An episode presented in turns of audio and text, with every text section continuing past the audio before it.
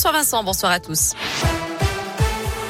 À la une de l'actu, la mort de Jean-Pierre Pernaud. Le journaliste est décédé à l'âge de 71 ans. Atteint d'un cancer du poumon, il fut le présentateur vedette du JT 13h de TF1 de 1988 à 2020. Un record de longévité dans l'histoire de la télévision française. L'actu de ce mercredi, c'est aussi cette nouvelle allocution d'Emmanuel Macron. Le chef de l'État s'exprimera à 20h ce soir au sujet de la guerre en Ukraine, alors qu'il tenait ce matin un nouveau conseil de défense à l'Élysée. Emmanuel Macron s'était engagé jeudi dernier à tenir informé les Français de l'évolution de la situation. Une situation qui se dégrade par endroits. L'ONU recense près de 836 000 réfugiés venus d'Ukraine. Au septième jour du conflit, l'armée russe affirme avoir pris le contrôle de la ville de Kherson, dans le sud du pays. Des affrontements ont également eu lieu à Kharkiv deuxième ville d'Ukraine où des troupes russes ont été parachutées. Quatre personnes y sont décédées tout à l'heure.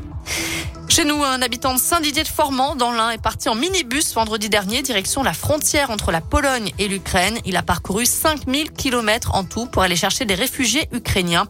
Cet Indinois fait le chemin retour avec à bord cinq enfants et deux femmes. Il faut dire que son épouse et lui accueillaient depuis de nombreuses années des enfants ukrainiens durant les vacances scolaires. Et selon le progrès, il envisagerait de repartir avec un autocar. Une association devrait être créée rapidement pour permettre de rassembler des dons.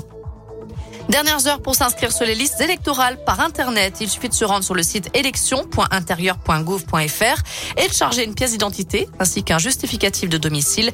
Passé minuit ce soir, il faudra vous rendre en mairie pour vous inscrire ou bien le faire par courrier avant le vendredi 4 mars.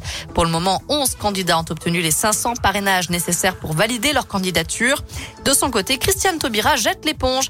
Elle met fin à sa campagne présidentielle faute de parrainage. Celle qui avait remporté la primaire populaire n'avait recueilli hier que 181 signatures d'élus. Enfin en foot, dernière demi-finale de Coupe de France ce soir. Nantes reçoit Monaco à 21h15. Hier soir, Nice s'est qualifié pour la finale. Merci beaucoup.